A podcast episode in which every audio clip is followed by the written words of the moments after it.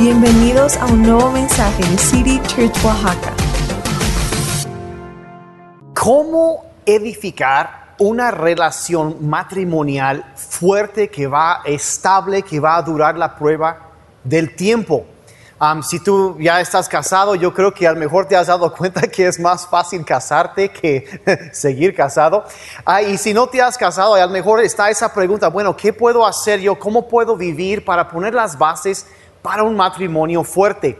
Y de eso te quiero hablar hoy. Te quiero dar siete principios muy sencillos de la palabra de Dios que te ayudarán a, a ser mejor cónyuge, a cambiar el ambiente en tu matrimonio. Y si estás casado, son cosas que van a mejorar. eh, profundamente tu matrimonio. Y si no estás casado o casada, eres soltero, pues de todas formas ve tomando nota porque son cosas que necesitas aprender y son cosas que puedes practicar en su mayoría, aprender cómo comunicar bien todo, son cosas que puedes aprender desde ahorita en tu vida y que te pueden preparar para un buen matrimonio a futuro. Así que es el tema de hoy, siete ingredientes de un matrimonio feliz. Y, pues voy a, voy, a, voy a entrar directo en esto porque yo sé que hay, hay, hay tantas cosas que se pueden decir. Hay, hay, mucha gente que se casa y piensa que la ilusión, la luna de miel va a durar para siempre o piensan que el matrimonio va a ser como el noviazgo con la emoción constante y, y luego se casan y pues hay ocupaciones y actividades y llegan los niños y hay... Uh, y a veces no puede uno poner o no ponen el mismo empeño en su relación que lo que ponían en un entonces. Y las cosas empiezan a cambiar y, he oído uh, tantas historias, ya más de 20 años como pastor, me acuerdo una vez una señora uh, nos dijo a mi esposa y a mí, dice, besé a mi príncipe y se volvió una rana, hablando de lo que pasó después de la boda. Y, y otra señora que decía, dice, nos casamos y todo fue un lecho de rosas y ahora se cayeron los pétalos y nada más quedaron los espinos. Y bueno, ¿cómo solucionar, cómo evitar eso, cómo uh, mejorar un, una relación si está dañada?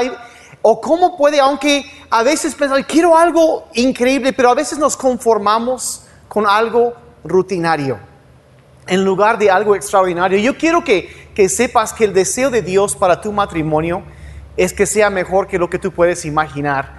Y quiero enseñarte a través de la Biblia varios, varias cosas que tú puedes hacer para mejorar tu matrimonio. Siete ingredientes de un matrimonio feliz. Y son siete principios, como digo, los puedes aplicar desde ahorita.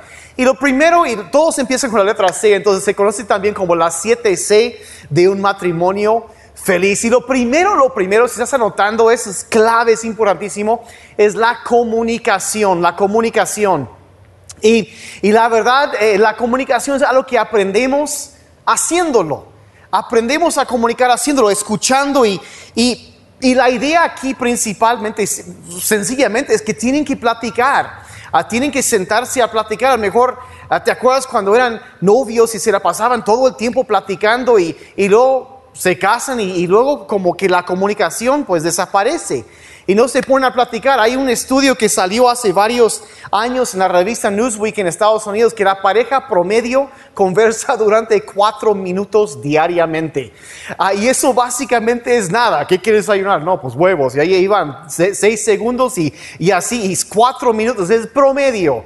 Ahora sí que ya con muchos son seis minutos y ya pues más chafita pues nada más dos. Pero el promedio son cuatro minutos diario y la verdad no puedes tener una relación sólida y sana si no están comunicando. Necesitan hacerlo, tomar tiempo para platicar. Y te doy un par de tips aquí en cuanto a eso.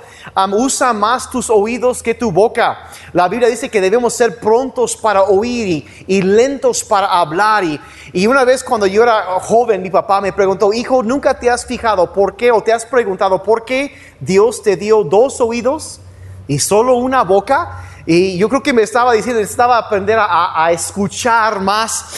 Y, la verdad, Dios es, espera que escuchemos bien a la otra persona. Vean lo que dice en Filipenses 2, verso 4. Dice, no se ocupen solo de sus propios intereses, sino también procuren interesarse en los demás. O sea, debes procurar interesarte en tu cónyuge. ¿Qué, qué está pasando? ¿Cómo se siente? ¿Cómo has estado? ¿Cómo te has sentido? Eh, ¿Cómo te puedo ayudar? Esta clase de cosas, de preguntas abiertas que, que no se pueden contestar con una sola palabra o con un sí o un no e invitan a una comunicación más profunda. Hay que aprender a hacerlo y, y la verdad, em, hay, hay, diferencias y las diferencias se resuelven comunicando. Y, si no se aborda eso, una vez un sabio dijo, si no sacas la basura, tu casa se volverá un basurero. Y, la verdad es cierto, si, si no arreglas, si no solucionas conflictos, si no comunicas para eso, se van amontonando hasta que un día causan problemas muy severos. Y hay, hay eh, mucha gente, hay maneras equivocadas y correctas de manejar el conflicto. No estoy hablando de manejar el conflicto, pero dicen que hay, hay, cuatro estilos equivocados, el, el de congélalos, donde de plano hay un hielo, en el, hay un problema y todo el mundo se da cuenta, pero como que nadie habla de eso. Son cosas que aprendimos en nuestra familia, ¿verdad? Y, y, no, no quieren hablar de eso y hasta que ya como que se controla, se se descongela el asunto un poquito, ya empiezan a platicar, pero nunca abordan el problema realmente. Ese es el congelar. Es una manera equivocada de manejar el, conflicto. Y, y, luego hay otro que llaman por ahí, viva el viejo oeste, que es donde, donde eh, tratan el, conflicto como los vaqueros en las películas, de, ¿te acuerdas de Pedro Infante, de todos ellos? Y, y sacan las pistolas y las balas verbales empiezan a volar y hay gritos, insultos y hay mucha drama y, tiran esto y aquello y ya, y los niños oyen cosas que nunca deberían oír y se dicen cosas que nunca se debería hablar y bueno, y no se soluciona nada, es más, se hace más grave por el rollo que están echando. No sirve esto, es una, una, una manera equivocada de comunicarse. La Biblia habla de eso en Proverbios 29, verso 11, dice, los necios dan rienda suelta a su enojo, pero los sabios calladamente lo controlan. O sea, un necio es aquel que da rienda suelta a su enojo, pero es de sabios controlarlo y mesurar. Y por ahí este, cuentan la historia de una pareja recién casada que estaba teniendo su buena, su primera buena pelea. Pues ya, ya habían pasado un par de semanas, ahí estaba y en ninguno de esos se, ah, se enoja el marido y, y, le dice a su, a su esposa, le dice, yo no sé cómo es posible que Dios te haya hecho tan bonita y a la vez tan tonta.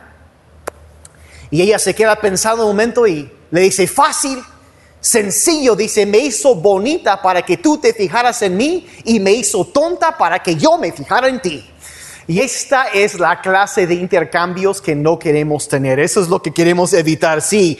Luego hay otro que le llaman el sáquenme de aquí, donde, donde algunas personas eh, reaccionan o abordan el conflicto simplemente tratando de escaparse o huir ah, de, eh, del conflicto. Y salen y se van se refugian en el trabajo, ah, se van de compras y gastan un montón de dinero, algunos se van a, se van a chupar unas chelas con sus amigos ahí, eh, eh, y la cosa es evadir arreglar el problema, huyen del problema. Y eso a otros, eh, como digo, se van al trabajo, algunos en diferentes adicciones incluso sucede. Y todo eso lo que tiende a hacer es nublar o oscurecer el, problema original que, que causó eso y, y, no se soluciona, pero por menos ya, ya regresó el escapista y está tranquilo o tranquila en casa y, y, lo, y todo está bajo control por lo menos hasta que haya otro problema, ¿no? Y hay mucha acción, se dan portazos fuertes, pero nunca confrontan los asuntos ni resuelven las diferencias. Entonces no queremos hacer eso. Y luego eh, el cuarto que quiero mencionar así muy de paso de las maneras equivocadas de manejar conflicto es el famosísimo no sé qué pasó. Es que no sé qué pasó. Y ah, tristemente, algunas personas reaccionan ante conflicto o diferencias maltratando a otras personas. Y ah, se multiplican los insultos verbales, la violencia emocional, esta clase de cosas y empieza a convertirse en pues violencia física. Um, en golpes, en toda esta clase de cosas. Y, y esto todavía crea más problemas y más distanciamiento que el problema original. Y, y, y el asunto, que lo, lo, que primero hubiera podido causar esto es peor todavía ahorita. Y ya, y, la verdad es que jóvenes, por ejemplo, que han crecido en hogares violentos, Um, generalmente um, lo, que, lo que hacen es prometen, yo nunca voy a ser así, dicen, yo nunca voy a ser como mi papá, nunca voy a ser como mi mamá.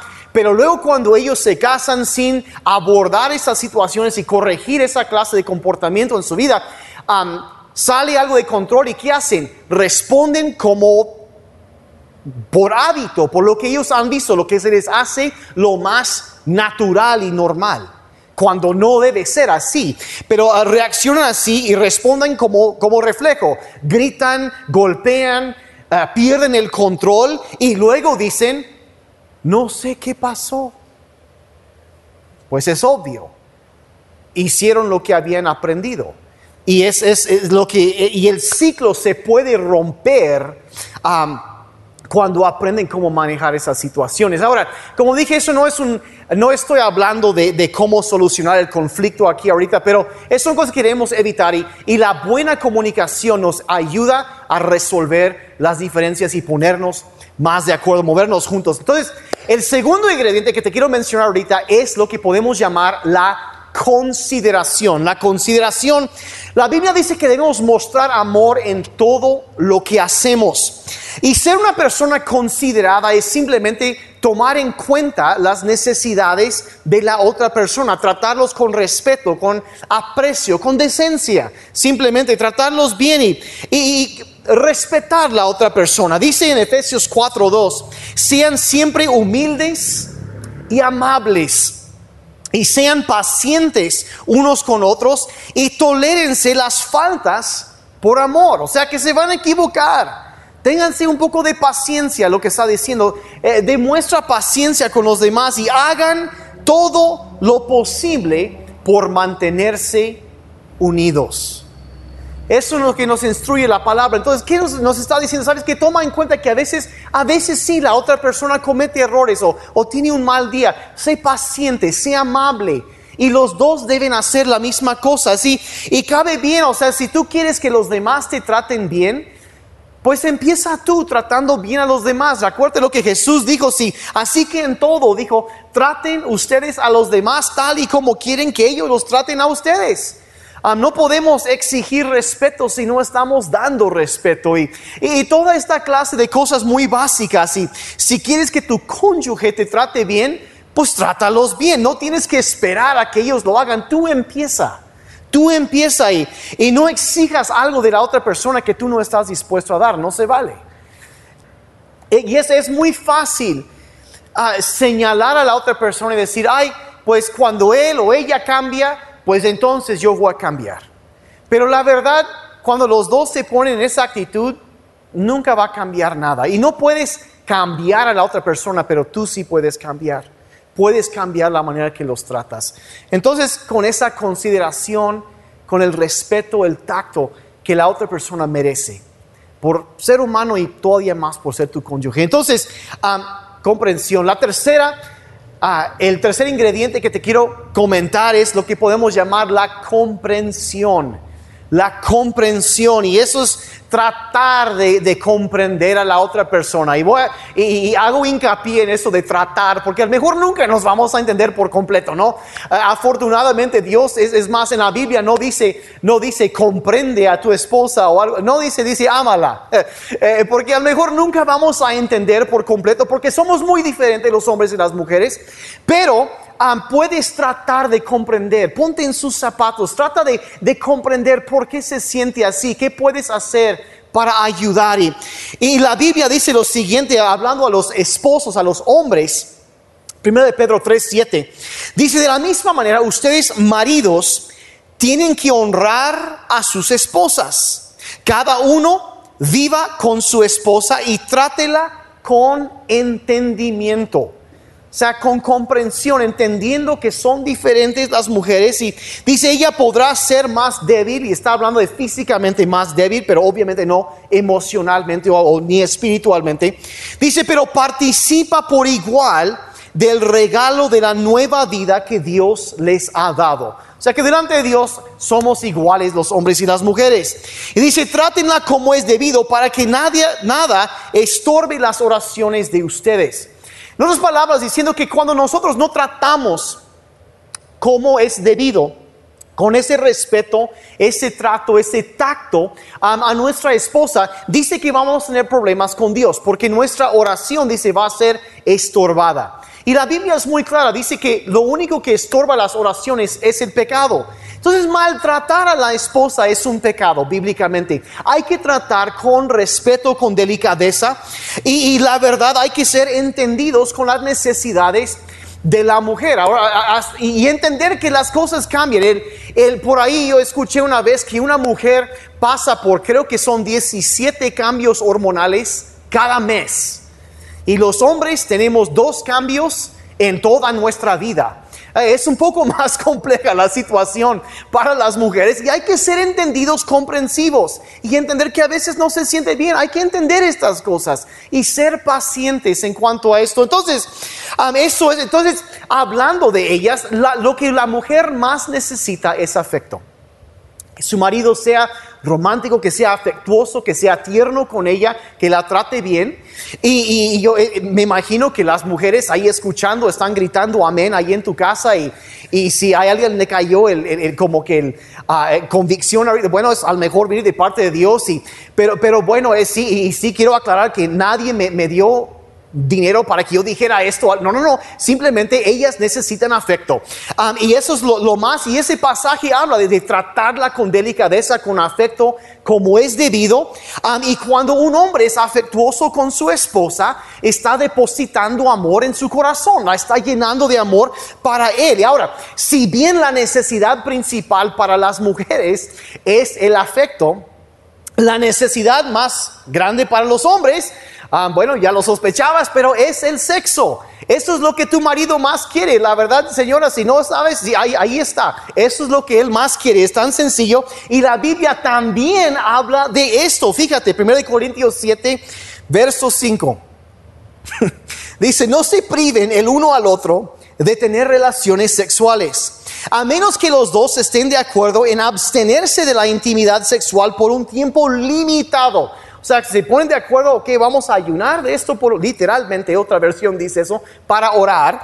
Dice, y después deberán volverse a juntar a fin de que Satanás no pueda tentarlos por la falta de control propio. Entonces, ¿qué está diciendo? Que existen necesidades y que el matrimonio es el lugar que Dios ha creado para la satisfacción de esas necesidades. Y, dice que los dos lo tenemos, hombres y mujeres, los dos tenemos las necesidades. Y cuando aprendemos cuáles son las necesidades de nuestro cónyuge y nos esforzamos en suplirlas, nos va a ir bien, estaremos fortaleciendo y protegiendo a nuestro matrimonio de eh, tentaciones, de, peligros, de, problemas que podrían surgir porque no se han cuidado bien las cosas. Ahora, te voy a, te voy a poner muy rápidamente, va a aparecer en la pantalla muy rápidamente una lista de las necesidades principales de los hombres y las mujeres. ¿sí? Los hombres necesitan, ya lo, ya lo mencionamos, pero necesitan, número uno, realización sexual, necesita una vida sexual plena. Ah, necesita compañía recreativa. La segunda cosa, la tercera cosa, que su esposa, eh, una esposa atractiva, que se arregle, que se cuide para él. Apoyo en el hogar, es el, el que sabe que las cosas van bien ahí en la casa y, y, también necesita admiración, o sea, respeto de parte de su esposa, que ella lo admire. A eso es lo que un hombre necesita. Y ahora lo que las mujeres necesitan, en primer lugar, es el afecto. quiere que su marido sea atento y romántico con ella, que la trate bien. Necesita también Conversación, Señor, si ya lo sospechabas, sí, tu esposa necesita hablar contigo, necesita que la escuches. Ella, las mujeres hablan más que los hombres, necesitas aprender a escuchar y ella necesita eso. Y cuando tú le das tiempo de conversación escuchándola, sin andar en tu celular ahí, no, no, le estás escuchando, estás diciendo, sabes que tú me importas mucho y ella lo percibe como amor. Ah, ella necesita también honestidad y transparencia la verdad, ser honesto, ser abierto, transparente con tu esposa, te gana su respeto y, simplemente ah, gana su, su afecto cuando ella sabe que puede confiar en ti, te va a amar. Y cuando no, eso se va socavando. Entonces hay que ser honesto, transparentes y necesita tranquilidad financiera. A lo mejor no necesita manejar un Ferrari, eso sí, pero necesita saber que hay un manejo estable y, y- sano de las finanzas en, la, en la familia. Ella, ella se angustia por eso cuando, cuando hay problemas de esa clase, necesitan trabajar juntos. Eso es otro tema. Y, y luego también ella necesita ver en su marido, necesita ver compromiso familiar. Ella necesita saber que su esposo ama a sus hijos. Y debes entender, hombre, ah, si tú tienes hijos, debes saber que cuando cuidas a tus hijos, que tu esposa percibe el trato que tú le das a tus hijos como si fuera para ella. Amas a tus hijos, ella lo percibe como amor para ella. ¿Por qué? Porque en un momento esos chamaquitos que andan corriendo por ahí eran, estaban dentro de su cuerpo, eran parte de ella. Y ella percibe el trato que, que tú tienes. Si eres muy áspero, muy duro con los niños, lo siente como si fueras para ella. Pero si los tratas bien y los amas y los cuidas, ella también lo percibe como si estuvieras haciendo eso para ella. Entonces ella necesita, ahora, ¿ves esas dos listas? Aquí están. Ah, ¿Ves alguna similitud? No hay. Somos completamente diferentes. Los hombres y las mujeres son completamente diferentes. No hay, no hay nada. Pero cuando aprendemos a conocer y suplir las necesidades de la otra persona, estamos depositando amor y fortaleciendo nuestra relación. Entonces, la cuarta cosa de siete, ya vamos casi medio camino aquí. La cuarta cosa es esto que es el ceder. El ceder. De vez en cuando, mira, la Biblia dice en 1 Corintios 13, verso 5, dice, el amor no exige que las cosas se hagan a su manera. Si no vamos a ganar puntos siendo como Frank Sinatra y a mi manera, o sea, queriendo que las cosas se hagan siempre como yo quiero. No, lo que, lo que está, la, la cosa que menos amor demuestra es tratar de cambiar a tu cónyuge. Eso es como rechazo hacia ellos. Y, es, y yo, yo la verdad, escuché una vez a un pastor muy conocido decir que él ha visto a más matrimonios fracasar por inflexibilidad que por cualquier otra cosa. De que simplemente no quiero cambiar, no quiero dejar de hacer esto, no quiero, no quieren ceder en cuanto a nada. eh, cuando están negociando qué hacer en cuanto a, no quieren ceder y terminan la inflexibilidad destruye una relación. Tenemos que acomodarnos, tenemos que acomodarnos. Y mira, el ser flexible, no estoy hablando aquí de ser, de, de dejar tus creencias morales de tus valores morales, pero sí estoy diciendo que de vez en cuando podemos ceder en cuanto a, a nuestros gustos o, o actividades, nuestros deseos. Yo puedo soltar eso para honrar a mi esposa. La Biblia dice en Romanos 12, verso 18, dice, hagan todo lo posible por vivir en paz con todos. O sea que siempre hay algo que tú puedes hacer para, para vivir en paz, para mantener la paz, la, la tranquilidad y, y debemos estar dispuestos a ceder de vez en cuando a nuestros deseos para poder estar en paz y, y hay cosas que no vale la pena pelear. Hay cosas que, que no, no tienen caso. Y mira, ah, claro, yo no estoy diciendo que debes siempre dejarte atropellar. Ah, debes también respetarte y ah, debes pedir que te respeten. Eso, eso está bien, pero, pero mira, to- todos tenemos deseos y anhelos que sí deben cumplirse.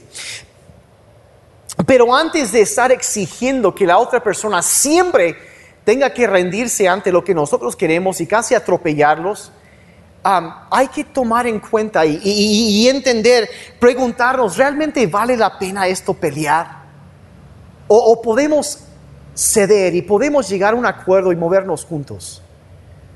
La inflexibilidad es el asesino de, de una relación. Entonces tengan mucho cuidado con eso y encuentra, eh, eh, encuentra un punto en donde, ah, donde se ponen de acuerdo, donde pueden encontrar un término, un punto de acuerdo. Y eso es tan importante. Y, ah, cuando encontramos un punto de acuerdo y podemos movernos juntos, eso ya volvimos el lo que era potencialmente un conflicto, un punto de unidad donde crecimos juntos y movimos juntos. Una victoria, no una derrota como pareja. Así que te animo a que, que, pónganse de acuerdo, pónganse a platicarlo, la comunicación otra vez y ceder y, y encontrar. Mira, si ella quiere ver algo, el esposo quiere ver Rambo 36 y, y ella quiere ver, no sé, algo de una princesa. Y mira, hoy vemos esto y mañana vemos el otro. Nos ponemos de acuerdo. Porque la verdad no vale la pena pelearnos a veces por nimiedades. Entonces, ceder, ceder. La quinta cosa que te quiero mencionar aquí, que, se necesita el ingrediente para, para un matrimonio feliz, son las citas. Las citas. O sea, la verdad, una vez escuché a un hombre muy sabio decir que, que si hubiera más citas en el matrimonio, habría menos matrimonios citados con un abogado. Ah, y la verdad es muy cierto.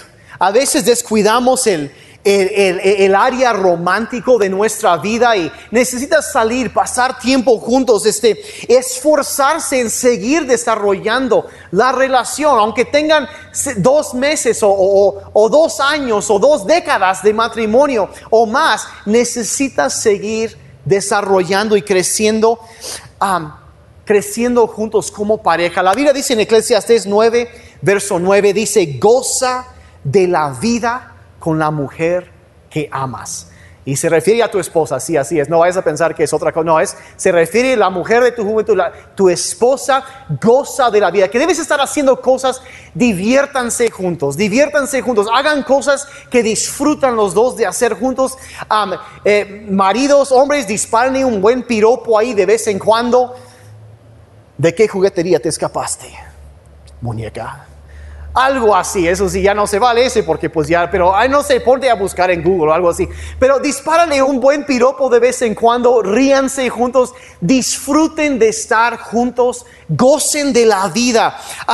Eh, la verdad, eh, este, no, no, eh, el amor no es un sentimiento, es una decisión.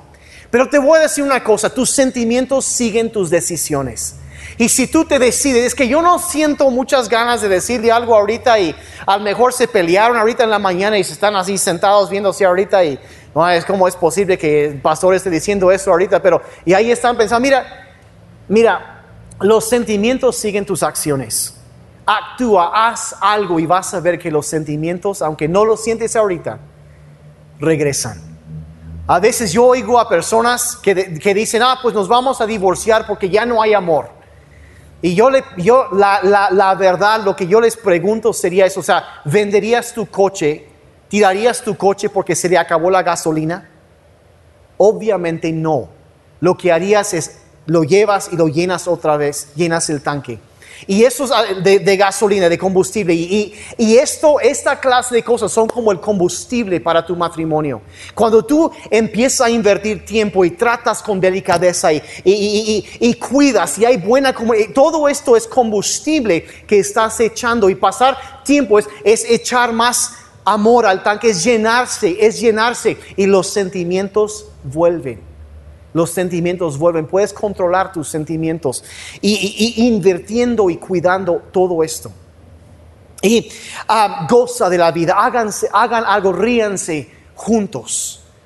hagan algo que disfrutan de hacer, pasen tiempo juntos. Es, es, es, tan importante. Como digo, no, no importa si tienes dos semanas o dos décadas de matrimonio, necesitas hacerlo.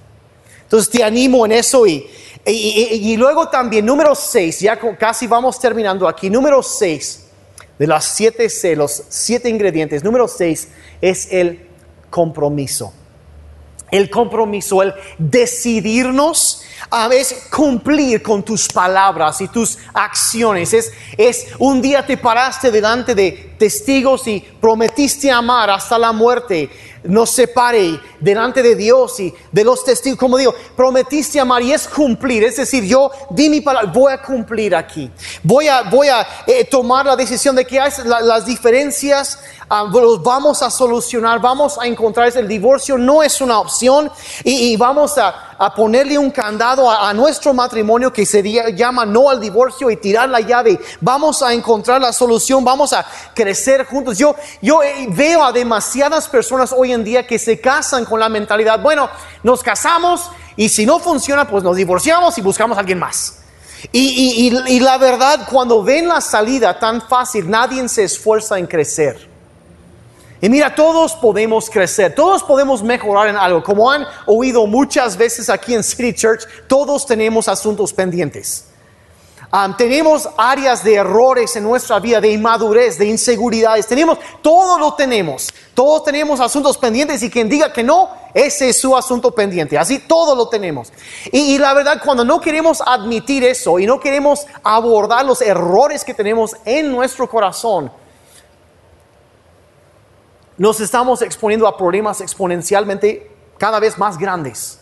Pero cuando reconocemos los errores y decimos, ok, yo voy a cambiar, yo voy a mejorar, yo voy a tratar mejor, yo voy a hacer eso, eso es demostrar compromiso con las palabras que hemos hablado y la relación a la cual hemos prometido. Y, la verdad, si cierras la puerta al divorcio, te obliga a crecer, te obliga a, a, entender más, a crecer como persona, a ser mejor persona. Y la verdad, necesitamos cumplir con nuestra palabra, de ser comprometidos, de ser personas que honran su palabra. Jesús dijo que cuando ustedes digan sí, que sea realmente sí. Y si digan no, que sea realmente no, porque cualquier cosa de más proviene del maligno.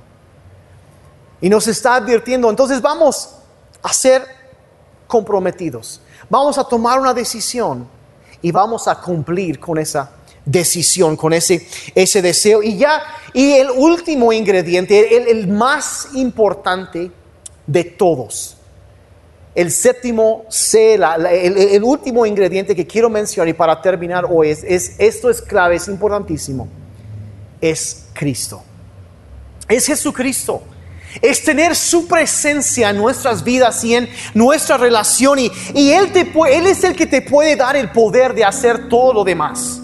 Él te puede ayudar a hacer todo lo demás. Él te puede dar más amor cuando a ti se te acaba. Cuando tú no sientes el poder, Él te puede dar el poder de seguir adelante. Y la mejor cosa que puedes hacer para tu matrimonio sea que estés casado o sea que eres soltero y un día te vas a casar, lo mejor que tú puedes hacer para tu cónyuge es parecerte más a Cristo es ser más como Él, es crecer en tu relación con Él, es, es, tener la presencia suya en tu vida, en tu casa, en tu hogar y saber que vives para agradarlo a Él. Y la verdad, y, y luego cuando lo vas conociendo y siendo cada vez más como Él, que es la definición de la madurez espiritual, es ser más como Cristo. Y entonces vas a empezar a tratar a los demás como Él lo haría.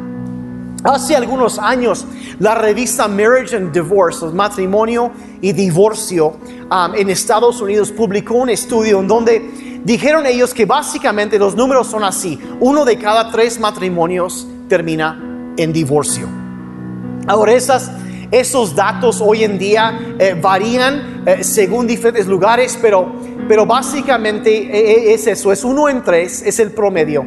Y dijeron ellos que, si una pareja, de acuerdo a este estudio, de uno en tres, pero ellos dijeron que si una pareja, cito aquí, se casa por la iglesia, asisten regularmente a la iglesia, oran juntos y estudian la Biblia juntos, las probabilidades de divorcio bajan de ser uno en tres a ser menos de uno en mil cien.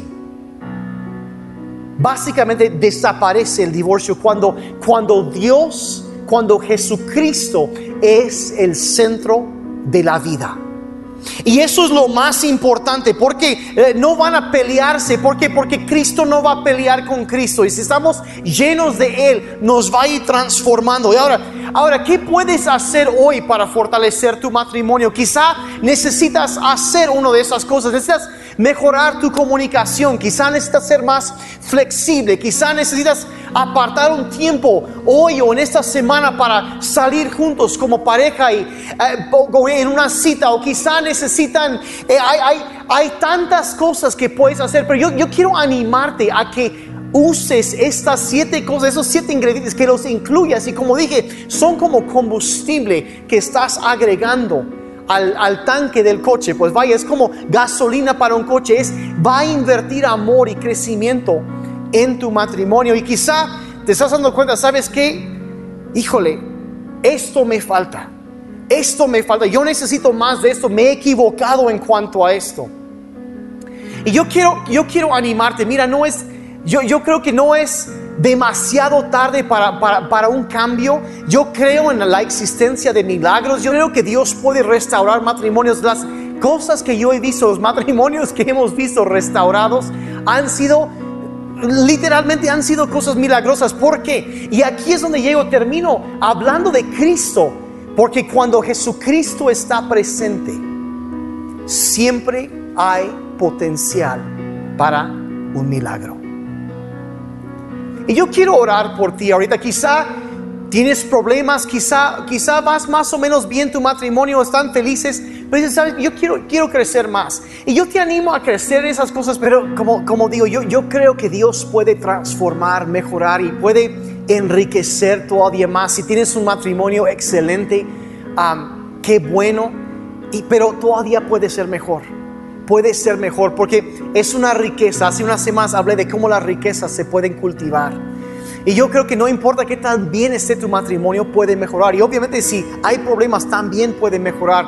Y quiero que no te desanimes. Yo quiero que tengas esperanza y que empieces a poner lo que tú puedes hacer y confiar en Dios para que Él haga un milagro en tu vida y en tu matrimonio. Y obviamente lo más importante de todo es tener a Cristo en nuestras vidas. Yo no sé si tú lo has invitado a tu vida, a que Él venga a tocarte, a sanarte, a perdonar tus pecados, a los errores que has, que todos hemos cometido. Pero la Biblia dice que Él nos ama tanto, que aun siendo pecadores nosotros, Dios envió a Jesucristo a morir por nosotros, a pagar la deuda que tú y yo teníamos con Dios. Y que Él puso su vida perfecta y murió en la cruz como un sacrificio para pagar lo que tú y yo nunca podíamos pagar para darnos el perdón de Dios y poder venir a nuestra vida. Y dice que cuando lo recibimos, que su Espíritu Santo viene a vivir en nosotros y que nos da el poder para vivir una vida que a Dios le agrada. Y si tú nunca has invitado a Cristo a venir a tu vida, yo quiero, uh, quiero llevarte a través de una oración ahorita y después quiero orar por tu matrimonio. Así que si tú quieres invitar a Cristo a venir a tu vida, dile ahí en tu lugar en voz alta, dile, Padre Celestial, yo reconozco que soy un pecador, que he cometido muchos errores y que necesito cambiar. Pero reconozco que solo no lo puedo hacer. Necesito tu ayuda. Y por eso Jesucristo te invito a que vengas a mi vida. Te pido que perdones todos mis pecados y que me hagas una persona nueva. Sé mi Señor y el Salvador de mi vida. Perdóname y lléname con tu Espíritu Santo y dame poder para vivir una vida que te agrada a ti. Te pido en el nombre de Jesús. Amén. Si tú hiciste esa oración por primera vez, quiero felicitarte, haznoslo saber, mándanos un mensaje. Pero antes de terminar, como dije ahorita, yo quiero orar por ti, quiero orar por tu matrimonio, que Dios te bendiga en tu matrimonio y que, que todo eso nosotros podemos hacer lo que nos toca a nosotros, pero también confiar en que Dios va a hacer el milagro cuando necesitamos. Así que Padre, yo quiero pedir por el matrimonio de cada persona que está viendo esto o escuchando eso. Padre, quizá ya están casados, quizá estoy orando para el futuro de, de los solteros y ellos algún día lo que tendrán, pero Padre, yo pido en todo, Señor, que la presencia tuya sea como ese pegamento Padre, lo que nos une y que, que venga tu presencia a nuestras vidas. Y Señor, te pedimos perdón por los errores que hemos cometido, por las palabras ásperas, por acciones, por, por tantas maneras que podemos lastimar o equivocarnos, a veces queriendo hacer, a veces por accidente, no queriendo, pero Señor, te pedimos que nos perdones. No ponemos pretextos ni excusas, te pedimos que nos perdones y nos hacemos responsables de nuestras propias acciones. Y Señor, te pedimos que nos ayudes, Padre, a poder comunicar mejor, a poder ser más comprensivos, a, ser, Señor, a ceder de vez cuando se necesita, a, ser, Señor, eh, llenos de, comprensión, de entendimiento, de, ternura, Padre, de, un trato, uh, Señor, digno para la otra persona, que nos ayudes a crecer, Padre, como matrimonios. Padre, que podamos poner las bases y edificar de una forma sólida y sabia sobre esas bases. Y Señor, reconocemos que es la presencia tuya lo más importante. Así que Señor, de nuevo te pido, llénanos con tu presencia. Y Señor, permítenos, ayúdanos cada día a ser más como Cristo. Y Señor, yo bendigo en tu nombre a cada matrimonio representado que están viendo esto.